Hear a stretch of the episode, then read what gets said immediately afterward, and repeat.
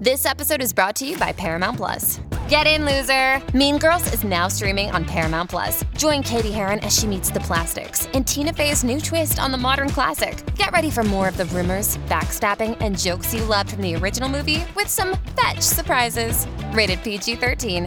Wear pink and head to ParamountPlus.com to try it free.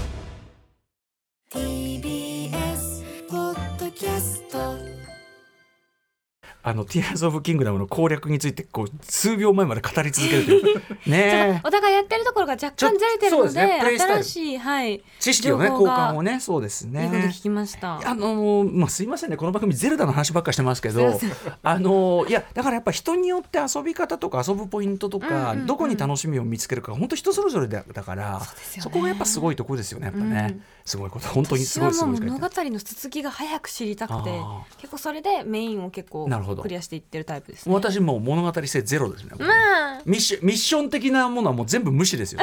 ただもうただ機械的に地図を広げるだけのマシンとかしてますまあそれも楽しいですけどね、えー、伊能忠敬とかして。なるほど、はい。歩いて歩いて。やっぱりでもねあのそれに快楽を感じてマップが広がると、おおいえみたいにな世界がね広くう、なん。るなんか感じがいいですよね。敵ぶっ倒したりしてもはあ疲れたみたいな。なんでこんな無意味な戦いをする必要？敵は割と私もよ避けるっていうか避けるタイプ。ですようんね、とかめんどくさい。ね。あのあとわ私は割と地下攻略が好きなんですけど宇垣さんはやっぱ暗いの嫌なんかジメジメしてんなっつって。うん。逆に僕高いとことか嫌なんで。あそうか高いとこ好き。高いところから降りるのが一番なんていうか楽だから。全然私歩いてないです。ああそうあそうパラセールでね。飛んではパラセールみたいな。まあそれはでもそれはまあ利口な感じですよね。すいませんねゼルダの話ばっかりしてねすいませんお帰りなさいませ宇垣さんでございます火曜日ちょっですとね違う地球、違う地球じゃない。違う地球が違う半球に行っておりましてはい、うん、ねお疲れ様でございます。ああそうですか。あの、はい。あと南半球の方に行かれてたんですね。そうなんです。ねあのでもあのお休み満喫されてよかったです、ね、最高でした、うん。皆さんもおすすめですオーストラリアはケアンズ、みんな行ってください。おおなるほどなるほど。い。やでもあの骨休みしていただいてですね。であの日曜日はねあのアトロック映画祭も駆けつけていただきまして、ねということでちょっとそれに関して、はい。あのーなんていう続報と言いましょうか。スパイダーバースみたいじゃないですか、ねそのちょっと続きの話ようやくしていいことになりましたんでというねこともあります私し16日っていうのずっと覚えてるぐらい早く行きたいです。公開がね日本で、はい。まあ、スパイダーマンアクロス・ザ・スパイダーバースの話もぜひしたいし、はい。あとあのこの番組でもまあなんていうかな関係するというかゲストにもお越しいただいたあの方のあの舞台も浴びてきました。行って浴びてきたとい最う高でした。こともあります。しちょっとお話しすることが2週ぶりなんで溜まっておりますので、始めたいと思います。アフターシックスジャンクション Little Wing is now streaming on Paramount Plus. I'm in a period of emotional upheaval. Is that all the oh, I don't care crap? A little adventure Where are you going? I'm gonna steal a bird from the Russian pigeon mafia. Let's do it. goes a long way. Starring Brooklyn Prince with Kelly Riley and Brian Cox. Life can hurt, but life is sweet. Little Wing, rated PG 13, may be inappropriate for children under 13. Now streaming exclusively on Paramount Plus. After Six Junction.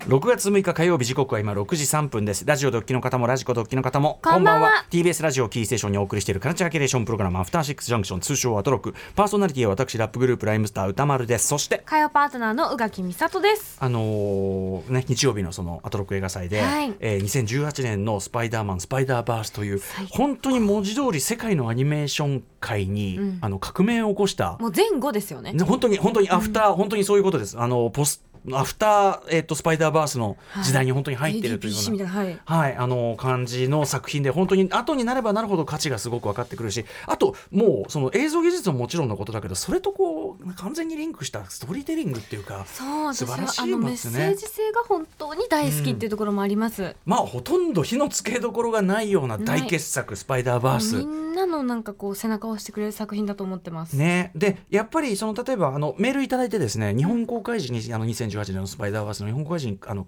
宣伝に関わられてた方で、そのやっぱりこの作品の進化を十分に伝えきれてなかったかもしれない難しかったみたいな。あでも後になって皆さんそのソフトとかになってご覧になってすごくその反響がやっぱ大きくてやっぱ後からこう価値を発見されてきた作品でもあるというかでそれの証明であるかのようにですね、現在アメリカで、えっと、スパイダーマンアクロス・ザ・スパイダーバース、えっとまあ続編ですよね。はい、公開され続編が公開されておりまして、えっと、オープニング講習がなんと前作の3倍以上ということなん。ですそれそう。そうつまりこれってやっぱり前作を見て、前作が要するにそこまでバカ高いわけじゃなくて数字が。で前作を見た人誰もがぶっ飛び、でその影響力の大きさとかじゃあその次どうなるんだみたいなことをその期待がぐっと高まってというその表れだと思うんですよね。要するに本当にじ実力がある作品の数字の出方というか、でなのでですねまあだからアメリカ本国でさえそういう感じのがあるんだよという話でございまして日本では先ほどね宇垣さんもおっしゃった通り6月16日に、えー続編「スパイダーマンアクロス・ザ・スパイダーバース」が公開されるんですね。これお聞きの方本当に僕スパイダーバースはすごいんだって話してますけどこれやっぱねその見てないもんを想像はできないという問題というかはい。そのど革新的すぎて。そうなんですよ。革新的すぎてそのどういう映像なのかその今までの 3DCG の常識を破るんだなんて言ってもで口でその 2D のそのレイヤーがなんて口で言ったってでコミックが本当に動いてる感じでって言ったって、なかなか分かりづらい。あえて言えば「ザ・ファーストスラムダンクは明らかにスパイダーバース以降のアニメ表現ですよ、みたいなことは言えると思うんだけどなかなかだからそれこそあのうなうないさんとかはさ、初めて見て、ね。えでこれを見てなかった自分なんて言ってね見てみんな見てない人生がゾッとするっていうところまでおっしゃってて。嬉しいそう言ってくれて。2500年代の映画かと思ってそう言ってた。あれ最高でしたよね。何のこっちゃいとうん、あとやっぱその初めて見る衝撃みたいなあのひびちゃんがねまたね海馬を取り替えたいとかねまた。ひびちゃんひびちゃんワード。を 出してましたけど。そうなんです。だからこれをお聞きの方でまだご覧になっていない方はまあできる限りいい上映環境まあ今はだったらね、まあ、あのソフトとか配信になると思いますけども。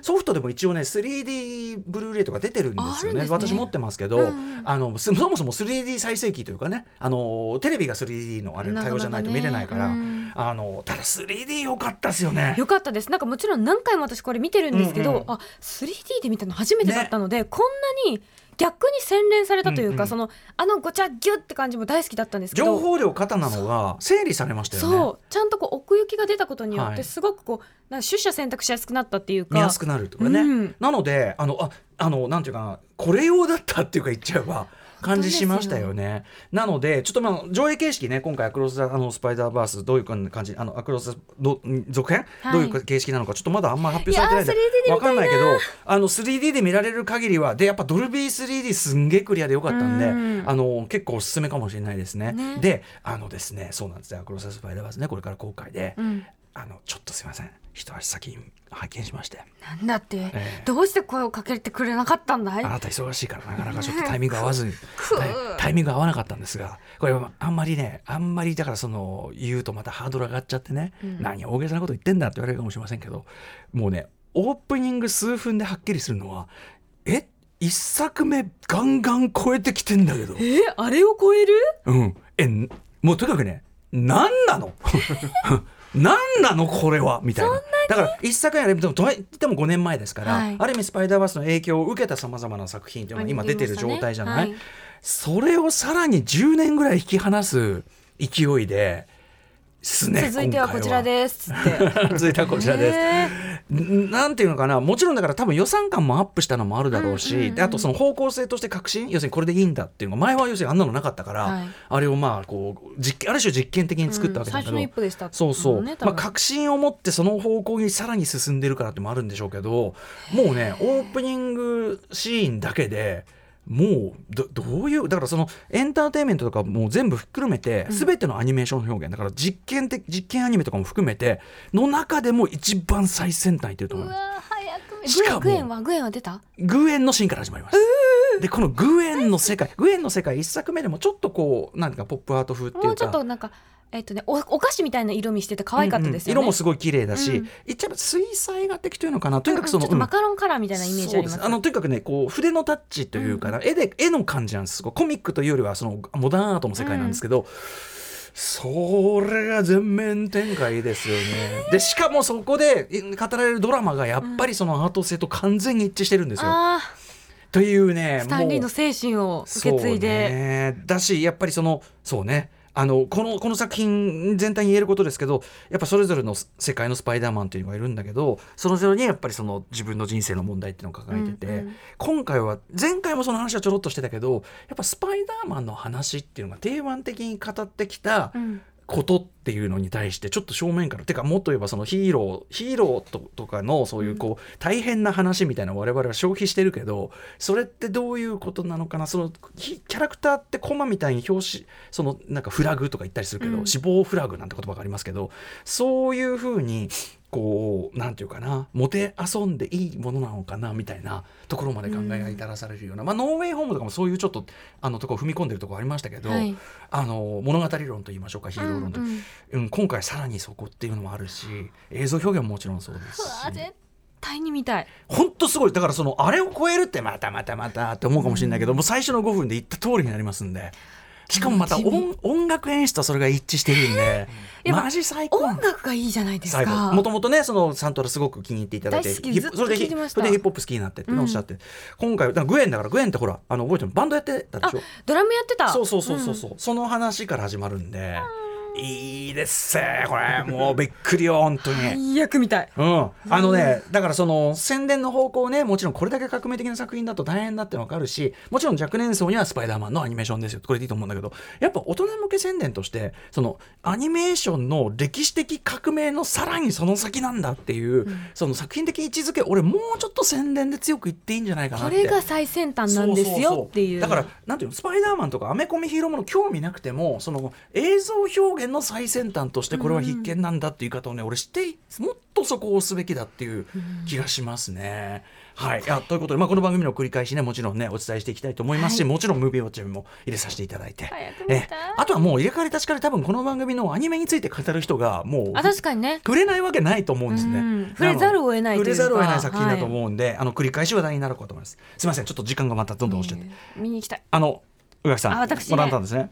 今日ね行ってきましたちょっとラジオの前に、ファクトリーガールズにあ、今日今日行かれたんですね。今日行ってきましたよおーすごい。はい。もうね最高だったんです。まあ一回目も見に行ったあの柚木レオンさんにも来ていただきましたけど、はいうんはいあの初演は私たち見に行ったじゃないですか。で改めてまあ再演という形で、初演も見たしただ3年前だしっていうところで見て、明らかにパワーアップしている。うんうん。でそのまあ、もちろん3年前の規約なので定かではないところもあるかもしれないんですが、3年前ってもうちょっとすごくこうフラストレーションというか許さないみたいなこう、うん。うん気持ちの湧き立ちがすごくイメージ印象に残っていてそれはそれですごく勇気づけられるものだったんですけど、うん。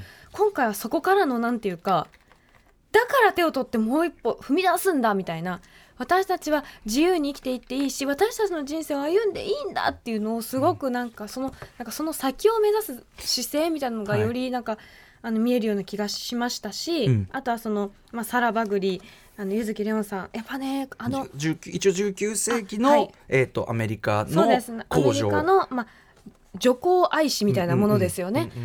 貿易工場で働いている女の子たちがどうも人間的ではない生活をさせられている、こんなのおかしいって女性で初めてその労働運動を起こしたサラという女性が主役になっていてそれ以外のいろんな、まあ、ファクトリーガールズと呼ばれる工場で働く女の子たちが出てくるんですけれども、であのサラとまあ対応なすというか友達だったんだけどちょっとこう考え方の違いからちょっとこう道を違えることになる女の子がハリエット・ファーリーでソニンさんが演じてるんですけど、彼女の苦しみがすごくはい。今回より刺さった。それは私が大人になったからかもしれないんですけどそのちょっとあのあれみたいでした。あなんか急に今名前忘れちゃった。あのフジフジテレビじゃない。あのドラマでやってた。エルピスエルピスっぽい,、はははそのつまり鈴木さんっぽかったんですよ。その杉良平さん側の、はい。要するにまあ言っちゃえば体制側というか。そうそうそうそう。それを見たからよりあこういう考え方ででかつその男性ではない女性であるっていう,、うんうんうんうん。そのマイノリティ側であはいはい。ってっていうのがすごくこう刺さる演出になっていて、うんうんうんうん。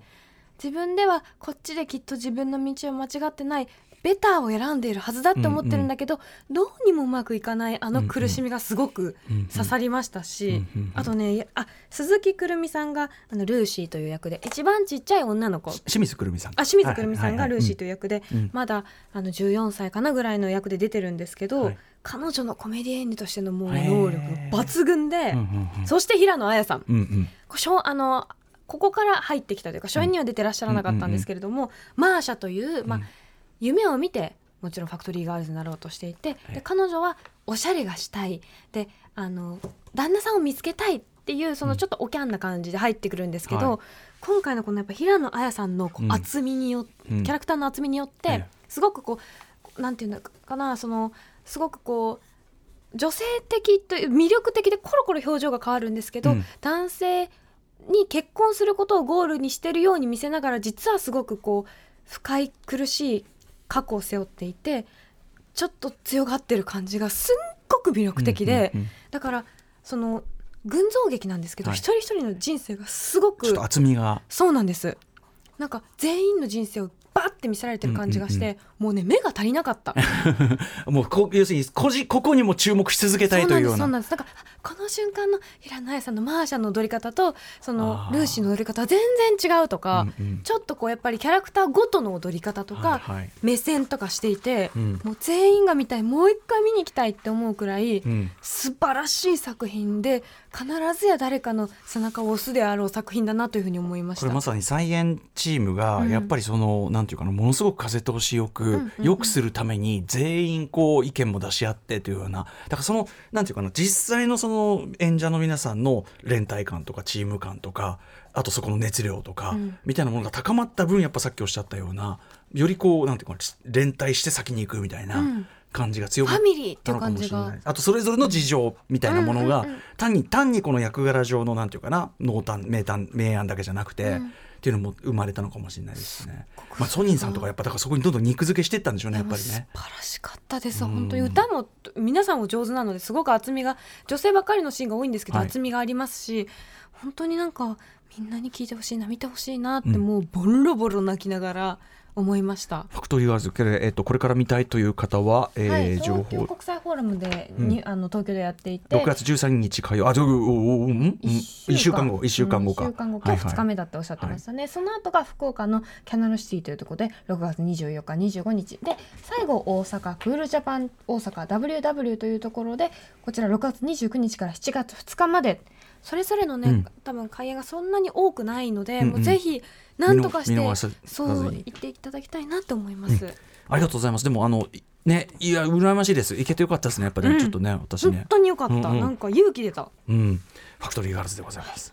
ですすいません。ベラベラベラベラいやいやいやそのベラベラ喋るための番組なんですけども あのベラベラついでにですねちょっと番組からのお知らせしておきますと、昨日からついにですねアトロク、えー、と番組5周年6年目記念オリジナルグッズが販売がスタートいたしましてはいえー基本アイテム T シャツとかトレーナーとかパーカーとか、えー、とキャップとかからあの販売が開始になりました、えー会員数145万人を誇るオリジナルグッズ作成販売サービスすずり by GMO ペパボ。ねこちらとの共同プロジェクトとなっております。で、えー今回のグッズ用にまたオリジナルのロゴデザインをあの大島イデアさん、まあ、映画ポスター、ねパンパンフレットなどでもおなじみ大島イデアさん、まあ、おしゃれ。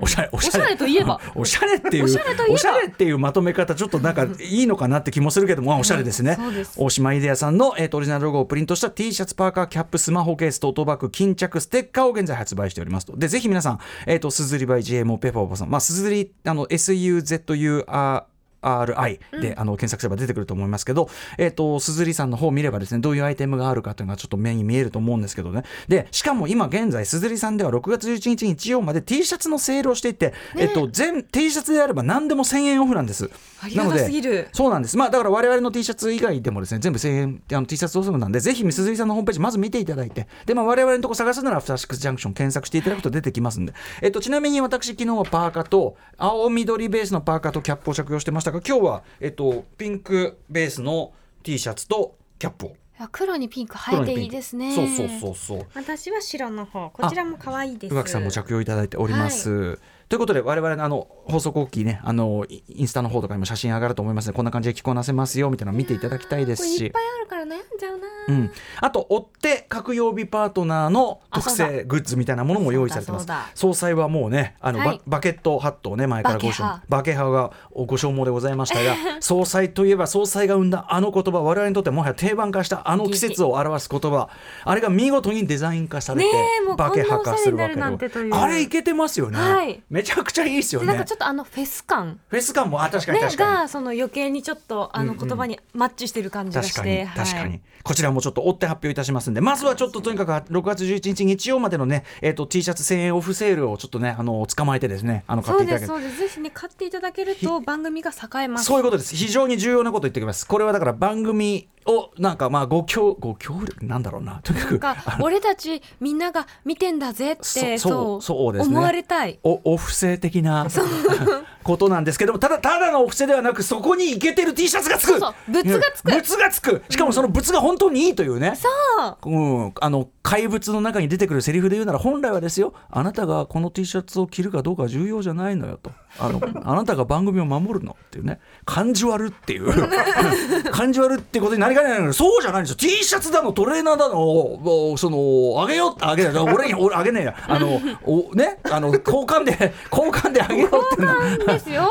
金銭と交換であげようってんだからこれはね。生地もすごいしっかりしてて、そもそもちゃんとした物なので、これ我々が今着用してるのは多分普通 T でさらにヘビーウェイト T シャツになるとさらにぐっとあのちゃんとしたぐなんていうかちゃんとしたっていうか厚みがあるそうなんだ。T もございます重み違うの？あるの？違うのちょっと後で見てみよう。そうあの胸に胸だけにロゴがあるやつがありましたね。多分はい、あれがヘビーウェイトでございます。えーどれにしよう？本当はい。あのね、ちょっといろいろ種類あるんで、本当に皆さんお好みのやつ、これあのここの鈴木さんのシステム上、あの受注であのあれになりますんで、あのどれを選んでいただいても無駄には一切ならないというね、あの資源ゴミとか出ませんので、あのそういったあたりもですね、あの遠慮なく選んでください。ちなみに T シャツで最短お届け7日、えっと1週間ということみたいなんで、お早めに頼んでいただければいいんじゃないでしょうかということです。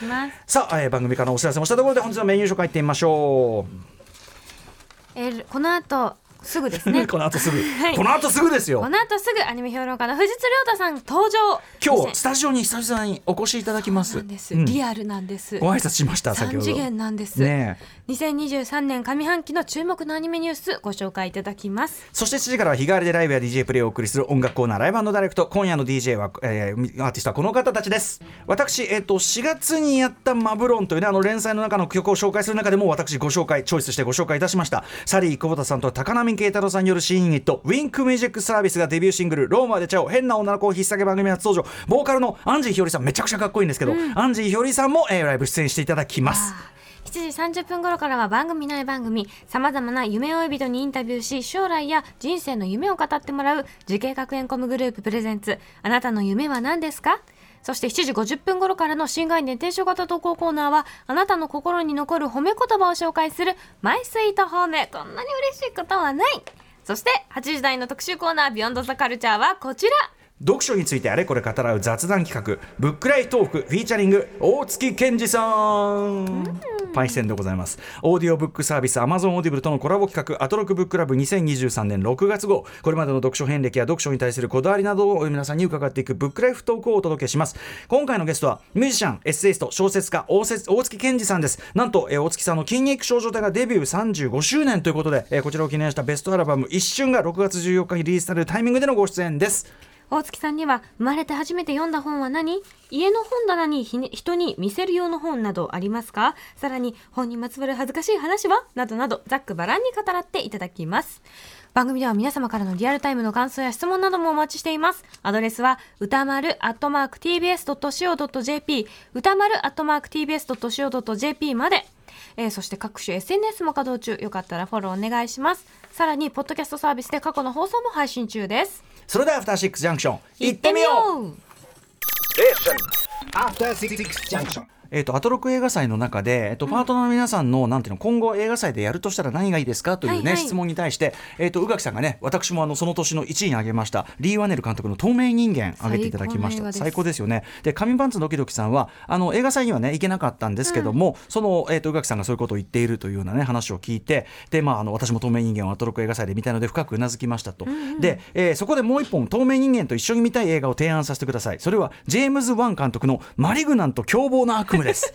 ねえ。あっちは勢い系だからねちょっとね。そう笑っちゃう感じですけどね。うん。こちらも暗闇表現が秀逸ですしお話的にも透明人間と重なる部分があると思います、まあなんといってもね。拘置室や警察署の場面はみんなで盛り上がれること間違いなしです。そして何よりリー・ワネルとジェームズ・ワンはソウでタッグを組んで以来の盟友その二人が同じ時期に撮った監督作を一緒に見るのはとても面白いと思います。宇垣さんこのチョイスいかがでしょうかということです。最高の二つですね。ねえ。これあのだからドルビーシネマバージョンがねあるないみたいな問題もあるんでねね。ただまあ別にあの毎回ドルビーシネマじゃなくたってねまたあのバルトナインさんでもいろいろやらせていただきたいですしあといろんなこう旧作とかも組み合わせて僕はねやっぱ音楽映画あ見たいです。2本立てはもう前からビジョンがあるんですよ。これやっぱ権利とかでねいろいろね面倒くさいものがあるんですけどね。盛り上がると思うな。だからこそこう実現した時はねありがたいというかね、ちょっとまたいろいろ面白いこと。あとトークトークちトークだけやってくれっていう声もあったんで それもやります。ねありがたい毎日話してんだろうって話だけど。After Six Junction. あなたもこんな音で癒されてみませんか？ステーキを焼く音。川のせせらぎ焚き火の音。TBS テレビ「ザタイム目覚めのいいね」ポッドキャストで連日配信中